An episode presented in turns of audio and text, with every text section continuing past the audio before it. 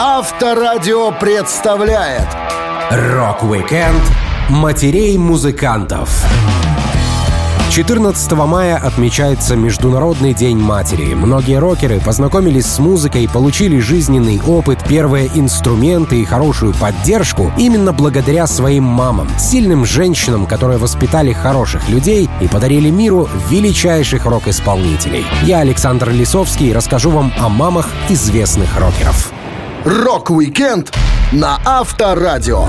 Для детей старше 16 лет. Женщина, давшая жизнь Брайану Джонсону, а значит и вторую жизнь группе AC/DC, сделала сложный выбор, променяв беззаботную итальянскую богатую жизнь под солнцем на семью в суровом английском городе со смогом от фабрик и заводов. Она всегда была заботливой и трудолюбивой, Брайан Джонсон вспоминал. Саундтреком моего раннего детства был стук швейной машинки матери, сопровождаемый приглушенными рыданиями, поскольку она плакала каждую ночь. Она была итальянкой. Моя мама Эстер Мария Виктория Октавия де Лука переехала на северо-восток Англии с моим отцом после войны, не понимая, что это будет совсем не похоже на ее родной город Фраскати. Могу только представить, как сжалось сердце бедной девушки, когда она впервые увидела заводы и угольные шахты, мужчин с закопченными лицами, разбомбленные дома повсюду, постоянный ветер и дождь. Отцу музыканта очень повезло, что такая девушка уехала жить с ним, поскольку ему удалось убедить красивую, состоятельную молодую женщину выйти за него замуж, несмотря на то, что на тот момент она была помолвлена с высоким, красивым итальянским дантистом. А отец Брайана Джонсона был сержантом ростом метр пятьдесят восемь. Но у него было секретное оружие обольщения. Музыкант вспоминал. У старика был шикарный голос. Он мог заставить вас одновременно стоять по стойке смирно и обраться с тысячи ярдов. Даже когда он рычал, что он делал часто, папа каким-то образом мог выговаривать слова с ужасающей громкостью. Его секрет заключался в том, что он выучил итальянский и пообещал моей матери, что будет говорить по-итальянски в Англии. Всю оставшуюся жизнь он ни разу не нарушил своего обещания. И мы, дети, слушали его и недоумевали, почему никто в нашем городе больше так не разговаривает. Семья мамы Брайана была богата и имела хорошие связи. На фотографиях они выглядят беззаботными, счастливыми и загорелыми, словно кинозвезды звезды. Ожидалось, что девушка и ее сестры удачно выйдут замуж, и некоторые это сделали. Одна из итальянских теток Джонсона нашла себе мужа, который владел плиточной фабрикой. Один из его двоюродных братьев, Джакомо Кристофанелли, много лет был членом итальянского парламента. Зато маму Брайана Джонсона любили все вокруг. Она красиво выглядела, улыбалась и прекрасно шила. Музыкант делился. Если что-то и удерживало мою мать в здравом уме в те ранние годы, так это ее швейная машинка. Сначала настольная, с ножным приводом, потом маленький электрический зингер. Она занималась этим весь день и до глубокой ночи. Мама построила себе неплохой маленький бизнес по пошиву свадебных платьев для всех местных невест. Говоря уже о сценических нарядах для одного молодого парня после того, как он стал профессиональным певцом. А еще она любила вязать и вязала что угодно. Рукавицы, чайные наборы, джемперы. Однажды, когда мы решили провести день на берегу моря, речь шла о Северном море, которое лишь на долю градуса теплее континентального ледяного щита, она связала мне и моим братьям пару плавок, потому что она не могла купить настоящее. Не всегда изделия мамы Брайана были практичными. Например, он плохо играл в снежки из-за варежек, что она сделала. Женщина вшила резинку, чтобы рукавицы не потерялись. И всякий раз, когда сын выпрямлялся, чтобы бросить снежок, резинка дергала его другую руку, и он шлепал себя по рту. Брайан переживал, что мама выбрала сложную жизнь в Англии с его отцом, но всегда был ей за это безмерно благодарен. Рок-викенд матерей-музыкантов на Авторадио. Джон Бон Джови не часто рассказывает о своей маме, но когда речь о ней заходит в интервью, поклонники буквально по крупицам узнают о женщине, которая работала зайчиком плейбоя, служила в морской пехоте и имеет немецко-русские корни. Музыкант рассказывал, как его мама познакомилась с отцом. Мои предки встретились в морской пехоте. Мать и отец оба были на службе. Папа привез ее обратно в Нью-Джерси, она была из северо-западной Пенсильвании из рабочего класса. Потом мама устроилась кроликом-официанткой плейбоя. Я еще был слишком мал и не очень хорошо помню тот период. Она была одной из первых девушек, работавших у Хефнера. У нас даже есть парочка старых фото тех времен. Папа после службы хотел стать сантехником, но в итоге выучился на парикмахера. Маме приходилось много работать, чтобы нам хватало на жизнь. Ее клуб находился на 58-й и 9-й улицах возле площади. Я ходил туда ребенком. Девушкам выдавали костюмы зайчиков, а при увольнении их нужно было сдать обратно. Папу все уважали, ему завидовали, поскольку он был женат на кролике из Playboy. Мама Джона, Кэрол Шарки Бон Джови, по долгу службы хорошо знала знаменитостей, которые отдыхали в баре. Однажды она даже хотела познакомить своего сына с Фрэнком Синатрой, но Джон испугался встречи с кумиром и пропустил ее, хотя на тот момент был уже известным музыкантом. Он рассказывал. Мамин клуб открыл Хью Хефнер для рекламы своего журнала. Фрэнк Синатра хорошо знал мою маму. Когда журнал Rolling Stone опубликовал мою фотографию на обложке, мама пошла на концерт Синатры и за кулисами попросила у него автограф для меня, дав Фрэнку журнал с моим снимком. «Смотри, Фрэнк, мой сын теперь звезда!» Синатра сказал ей, что хотел бы со мной познакомиться, а я, дурак, испугался. Джон очень благодарен маме не только за хорошие гены, но и за то, что она научила его настойчивости. У музыканта не всегда все получалось с первого раза, но ее поддержка помогала не опускать руки. Первое шоу парня оказалось более чем провальным, но мама сказала ему об этом уже спустя десятки лет после успешной карьеры в группе Бон Джови. Музыкант делился. На первом шоу талантов мои родители пришли посмотреть, как я играю. Я был таким ужасным, что они хотели залезть под свои сиденья от смущения. Но они видели мою страсть и мою приверженность. Поэтому, когда мне было всего 17 лет, мне разрешали играть в барах до закрытия. Мама всегда повторяла, ну, по крайней мере, мы знаем, где ты находишься. Она всегда поддерживала меня, и это было невероятно. Я мог вернуться домой в час или два ночи, а завтра надо было идти в школу к 8 утра. Мама просто говорила, ты должен следовать за мечтой, но постарайся закончить при этом школу. После службы во флоте и работы в плейбое мама Джона Бон Джови устроилась флористом. Условия дома были настолько благоприятны, что Джон не съезжал довольно долгое время. Музыкант находил поддержку и вдохновение, которые нужны были после его неудач. Он говорил, от мамы я унаследовал способность воплотить мечту в реальность. Она всегда внушала мне ту уверенность, которая была невероятно полезной.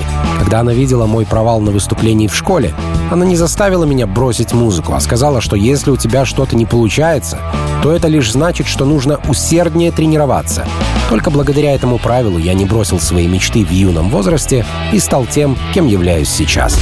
Рок-викенд матерей музыкантов на Авторадио. История о том, как Элвис Пресли подарил розовый кадиллак своей матери Глэдис, у которой даже не было водительских прав, до сих пор заставляет умиляться всех поклонников короля рок-н-ролла.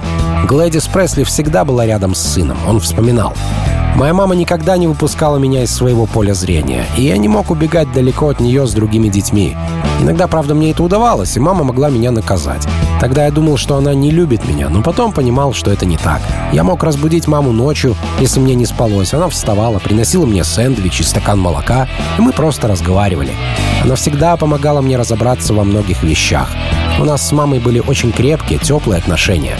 Конечно, все любят своих матерей, но для меня потеря мамы означала еще потерю близкого друга, единомышленника, человека, с которым я мог поговорить обо всем на свете. Конечно, иногда я здорово злился на нее.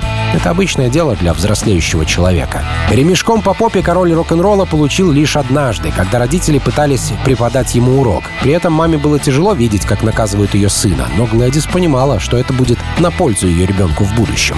Женщина делилась. Тогда Элвису было пять лет. Он взял две пустые бутылки из-под Кока-Колы с соседского крыльца. Сын сказал мне, что сосед позволил ему их забрать, но это было воровство, и малышу нужно было преподать урок. Я попросила мужа Вернона шлепнуть парня разок или два. Это было самое тяжелое испытание для нас. Нам с супругом было куда больнее, чем Элвису.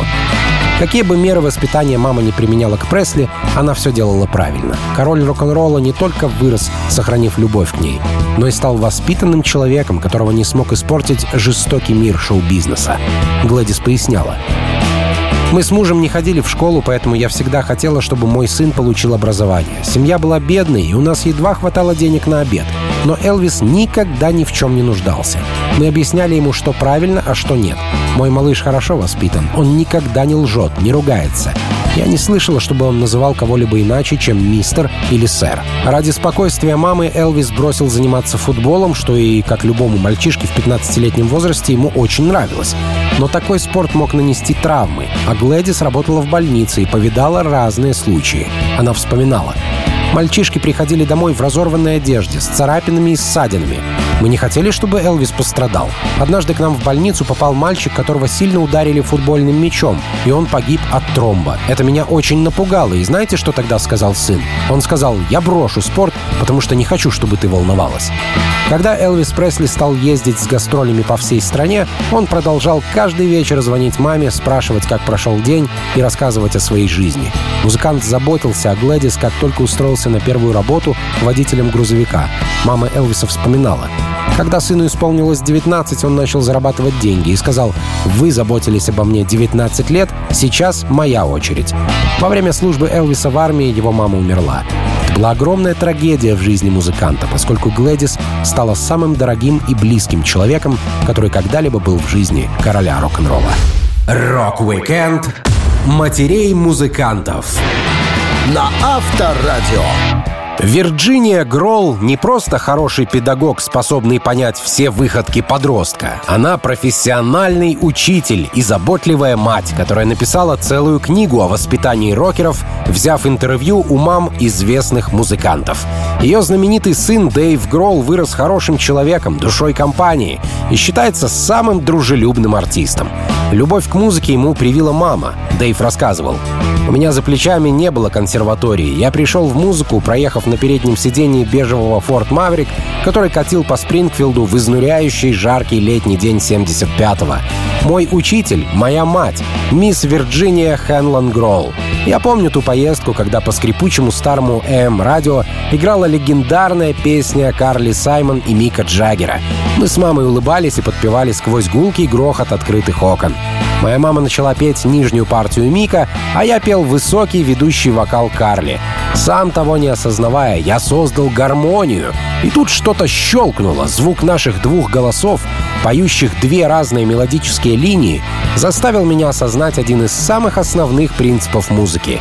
Разные ноты, спетые вместе в гармонии, создают аккорд. С тех пор учеба в школе начала интересовать Дэйва все меньше, а музыка все больше. Его мама, как профессионал в воспитании, не ругала парня, а поддерживала стремление сына к музыке. Дэйву было стыдно подводить мать, и что бы ни говорили, что у учительницы сын двоечник, он сильно старался учиться, но, правда, безуспешно. Увлекшись барабанами, Гролл впервые выступил на публике тоже благодаря маме. Он вспоминал. Мы с мамой решили отпраздновать ее день рождения, приняв участие в еженедельном джазовом мастер-классе. Это быстро стало нашей изюминкой, о которой я до сих пор вспоминаю с теплотой.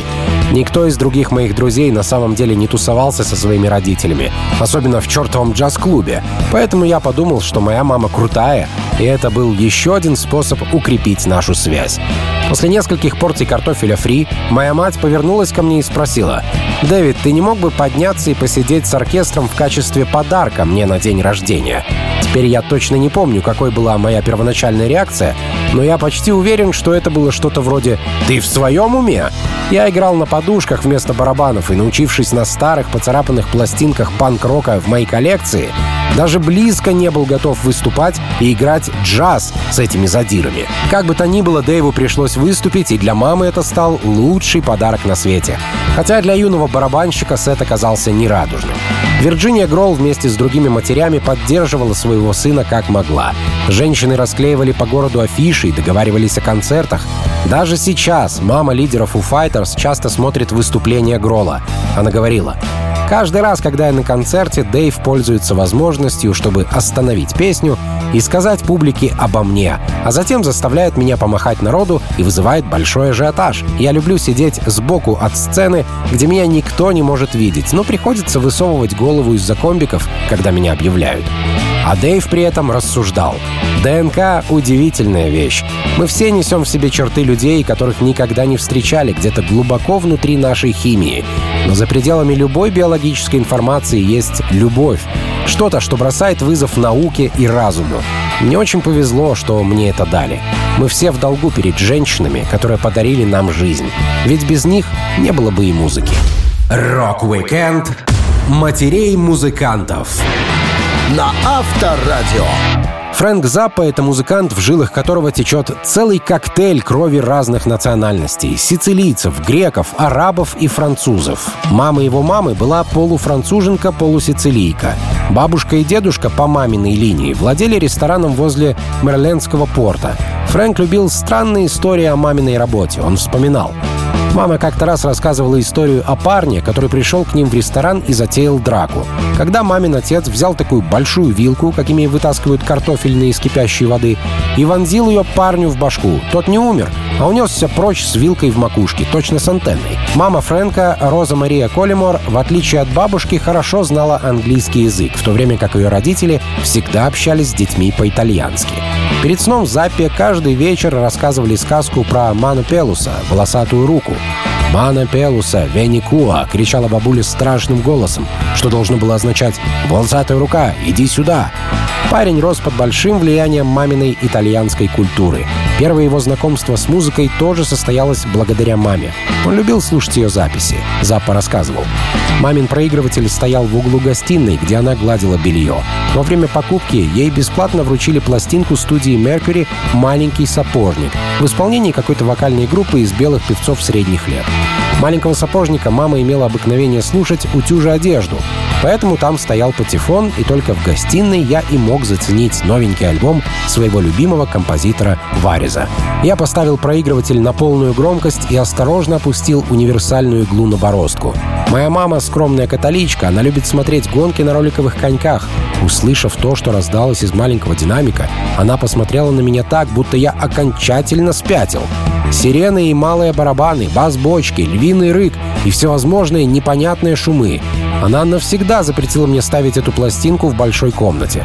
Я заявил, что, по-моему, пластинка великолепна, и я желаю прослушать ее целиком. Тогда мама велела мне забрать проигрыватель в спальню. Больше она маленького сапожника не слышала. Проигрыватель так и остался у меня в комнате.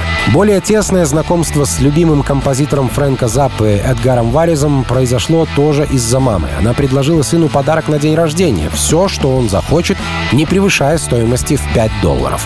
По тем временам это были хорошие деньги. Мамин подарок Фрэнк потратил с умом. Он рассказывал. Я решил не покупать вещи, а оплатить межгород и позвонить Эдгару Варизу. Я набрал нью-йоркское справочное бюро и спросил, не числится ли у них Варис. Он, естественно, числился. Мне даже дали телефон и адрес. Салливан-стрит, 188. К телефону подошла его жена Луиза. Она была очень мила и сообщила мне, что мужа нет дома, уехал в Брюссель работать над сочинением ко всемирной ярмарке. И посоветовала перезвонить через пару недель. Точно не помню, что я сказал, когда наконец дозвонился.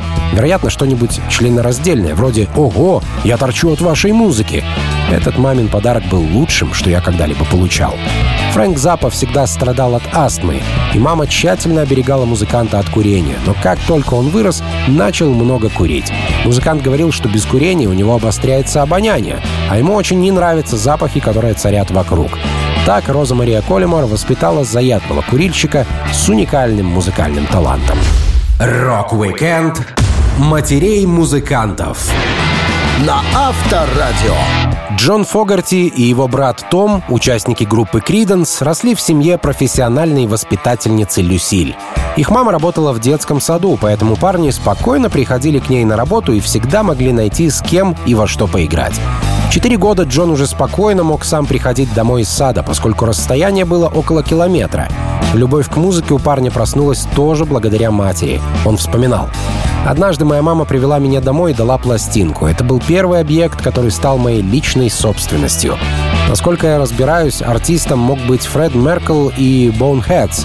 Но я точно помню песни на том сингле «О Сюзанна» и «Гонки в Кэмптауне». И по какой-то странной причине мама объяснила, что оба трека написал Стивен Фостер.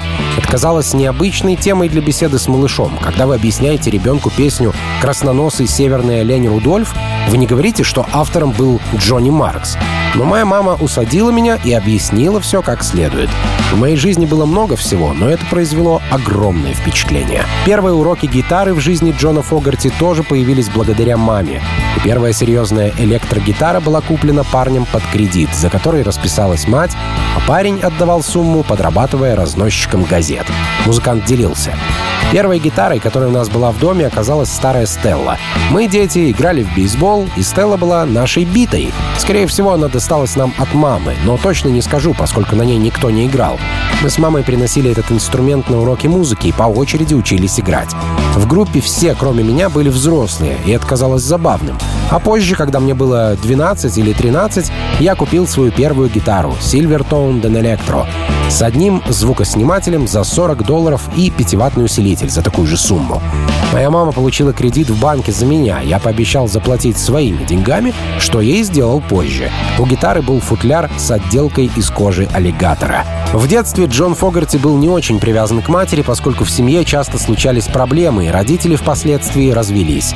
Дети выбрали жить с Люсиль, хотя по требованию суда раз в неделю они должны были приезжать к отцу. Сложная ситуация подтолкнула маму Фогарти к выпивке, Джон рассказывал. «Я был типичным ребенком, недовольным своими родителями. Было одно блюдо, которое мы ненавидели — печень с луком. И я просто не мог выносить, когда мама его готовила. Она часто была так пьяна, вела себя так смешно, и мы не знали почему, ведь мы никогда не видели, чтобы она пила.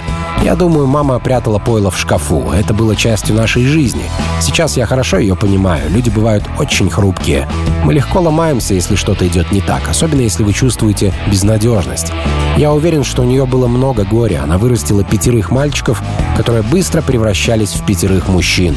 Я думаю, что моя мама храбро старалась. Джон Фогарти очень сильно поругался со своим братом Томом, с которым когда-то играл в одной группе. Он не хотел общаться с родственником ни за какие ковришки, но из-за любви к маме, чтобы успокоить ее в почтенном возрасте, пытался делать шаги к перемирию, поглотив принципы и обиды. К сожалению, семейного воссоединения так и не произошло. Том умер прежде, чем наладил связь с братом, и это стало еще одной сложной ношей для впечатлительной Люсиль Фогарти. Рок-викенд матерей музыкантов на Авторадио. Вокалист Judas Priest, обладатель одного из сильнейших голосов хэви-металла, очень благодарен за свою творческую натуру маме, которая поддерживала его дерзкое решение стать артистом, а не юристом, инженером или каким-нибудь доктором. Мама Роба Джоан вышла замуж за его отца Барри в марте 50 -го года, и пара переехала к родителям девушки, которых Роб так и не увидел. Через некоторое время, когда Роб Хелфорд уже был на подходе к этому миру, семья переместилась к его тетушке в более просторный дом. Там на свет появился музыкант и его сестра Сью. Джон Хелфорд оказалась заботливой домохозяйкой. Роб рассказывал. Когда мы со Сью были детьми, мама оставалась дома, как и все женщины того времени. Она убиралась каждый день и содержала дом в чистоте. В любое время дня и ночи наш очаг выглядел как выставочный экспонат. У нас была угольная печь, и мама приставала к одному из наших дальних родственников, Джеку, когда он приносил большой мешок угля. Я смотрел из окна, когда он поднимал пакет из прицепа грузовика и весь в копоте шел к подъезду мимо отцовского мотоцикла, чтобы бросить уголь в сарай. Мама кричала «Слишком много пыли, Джек!» А он такой «Ну так это уголь, чего ты ожидаешь?» Роб любил проводить время с мамой и не хотел идти в школу или детский сад. Когда настало время провести день не дома, а с другими детьми, он очень переживал, всю дорогу крепко держал маму за руку и не планировал отпускать ни при каких условиях. Идти нужно было всего пару улиц, но мальчишке это казалось огромным расстоянием. Он чувствовал себя брошенным и покинутым, пока не привязался к воспитательнице, которая днем заменила ему мать. Джон Хелфорд была очень искренней, отважной и эмоциональной женщиной. Она переживала за других, из-за чего даже вмешалась в борьбу на рестлинге. Роб рассказывал. Моя мама была очень спокойным, уравновешенным человеком. Именно такая опора нужна любому ребенку. Когда мы были вместе как семья, я почти никогда не видел, чтобы она упускала из рук свою тряпку. Разве что в день, когда мы пошли на рестлинг. Я был еще очень молод, но помню все, как будто это было вчера. Мы отправились в ратушу Уолсола и заняли хорошие места рядом с рингом. Началась первая схватка, и моя мама совсем растерялась. Один из борцов сделал подлый прием, и мама вскочила со своего места на ноги и стала ругаться. «Ты не можешь так поступить, грязный мошенник! Рефери, дисквалифицируйте его!» Она выглядела сумасшедшей, такой я ее еще не видел. Я был ошеломлен, а мой отец был подавлен. «Садись, женщина!» — прошепел он маме. «Ты нас позоришь!» Мама ненадолго села на свое место, но все еще кипела. «Его за это надо выгнать с ринга!» Она все не успокаивалась. После очередного грязного приема борцовского злодея мама вскочила со своего места и пулей побежала к краю ринга, где начала замахиваться на рестлера сумочкой через веревки. Я до сих пор вспоминаю печальное, шокированное и разъяренное лицо папы. Семья Хелфордов больше никогда не ходила на рестлинг. Впечатлительная мама Роба Хелфорда понимала своего сына и переживала за его судьбу. Несмотря на то, что ее поколение не представляло себе, как можно заработать денег, будучи артистом, Джоан Хелфорд не стала возражать, когда сын сказал ей, что хочет выступать на сцене.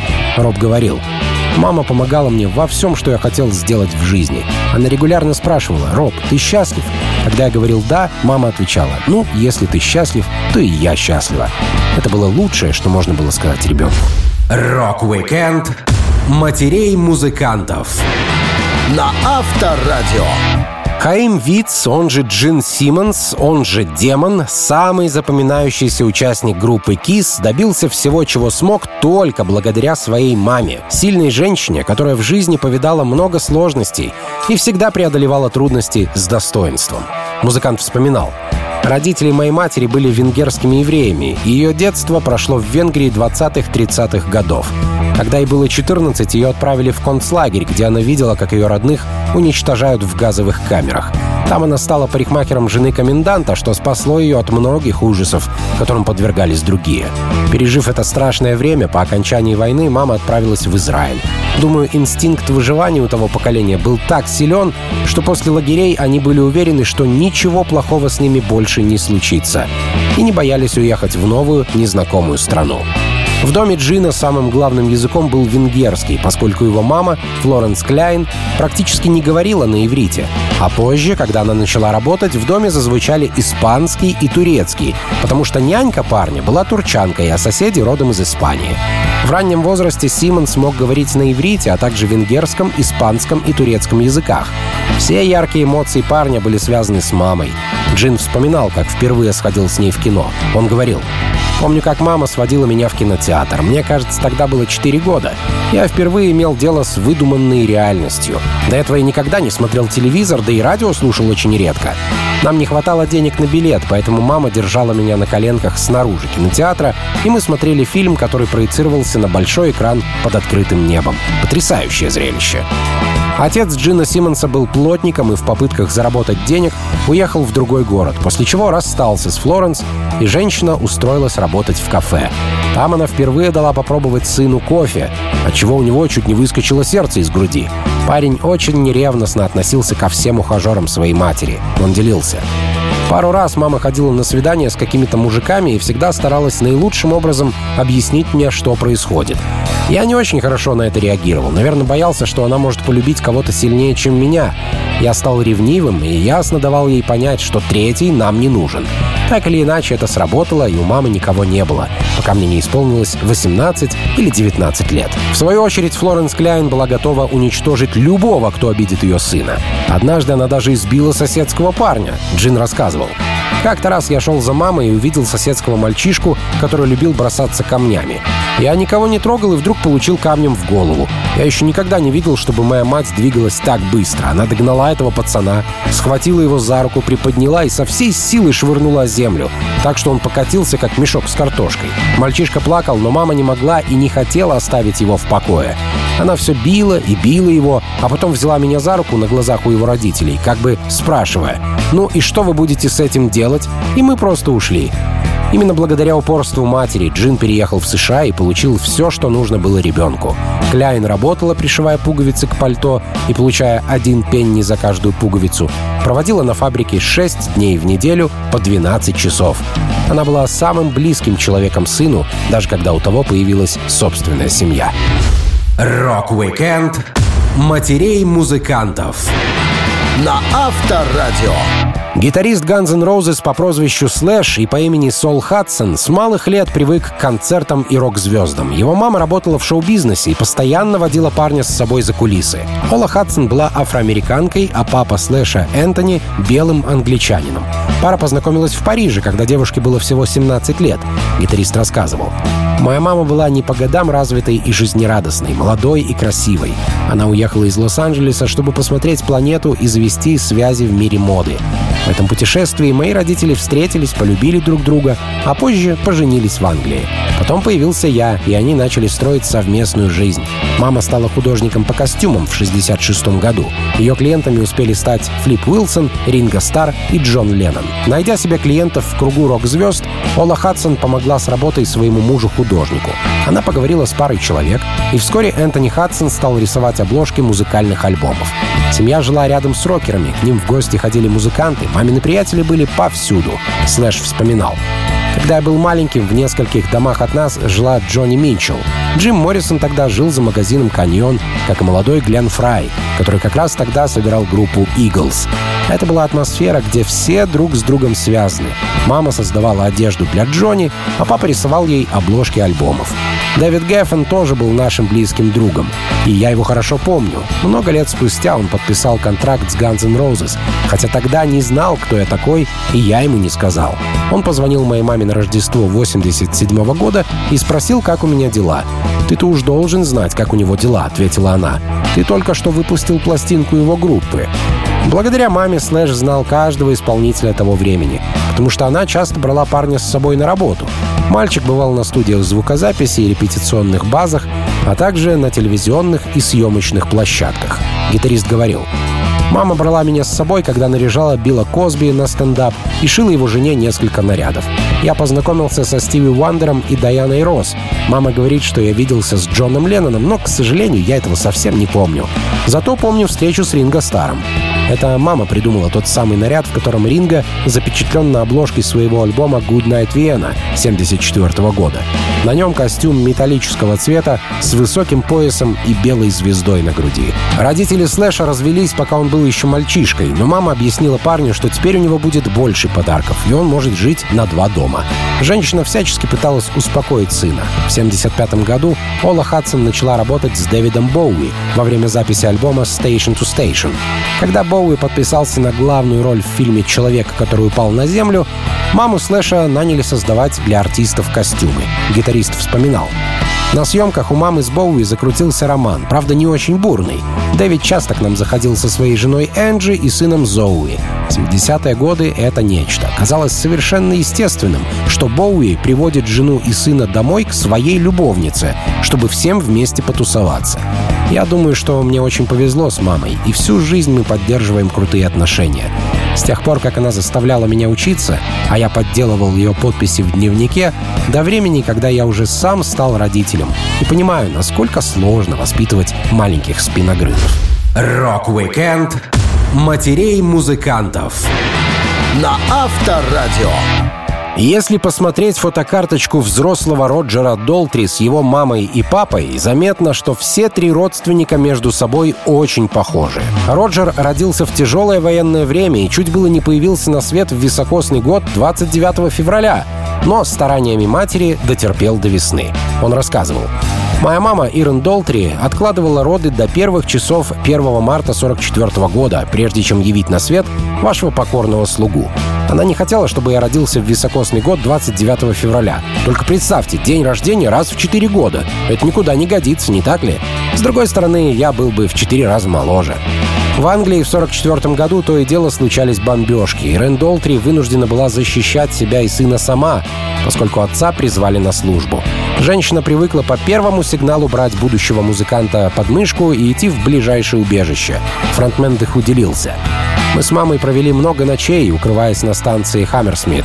Примерно за неделю до моего рождения она решила, что у нее могут случиться схватки во время одной из тяжких ночей, которые ей приходилось проводить на платформе номер 4.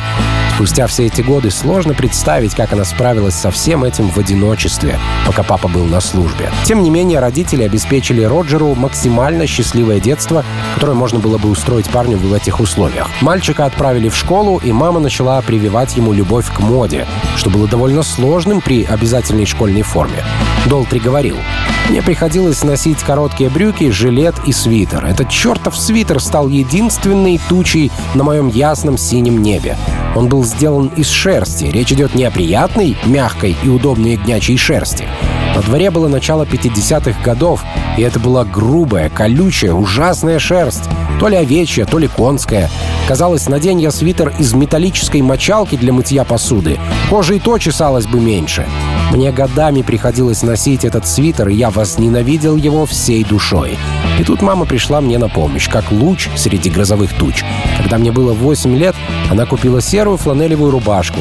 И это стало поворотным событием в моей жизни. Мама говорила, что я могу носить ее только два дня подряд, а потом ее нужно было стирать. Это значило, что мне пришлось бы вернуться к грубому, колючему, проклятому свитеру. Поэтому я вставал в 6 утра, стирал рубашку, сушил и гладил ее, чтобы носить каждый день. Я стал рабом моды. Мама научила Роджера шить на швейной машинке, благодаря чему он был самым популярным парнем в школе. Долтри брал скучные прямые штаны одноклассников и по заказу подшивал их так, что они выглядели очень стильно. Музыкант пояснял. «Спасибо маме и ее швейной технике. Я до сих пор собственноручно штопаю свои джинсы. Клиенты приносили мне нечто похожее на серый бесформенный мешок, а уходили с красивыми брюками курткам я пришивал изящные значки по последней моде. В ателье Роджера Долтри всегда не было отбоя от клиентов, что наверняка приводило в бешенство руководство школы. Став известным и достаточно богатым, Роджер как-то решил сделать сюрприз своей маме и собрал на Рождество всех родственников, что было довольно хлопотным делом. Но оно того стоило. Мама была в восторге. Музыкант вспоминал. На Рождество 73 -го года я привез всю семью на автобусе. Около 60 тетушек и дядей, племянниц, троюродных братьев, сестер и племянников. Мама была счастлива, и это имело для меня огромное значение. Рок-викенд матерей музыкантов на Авторадио.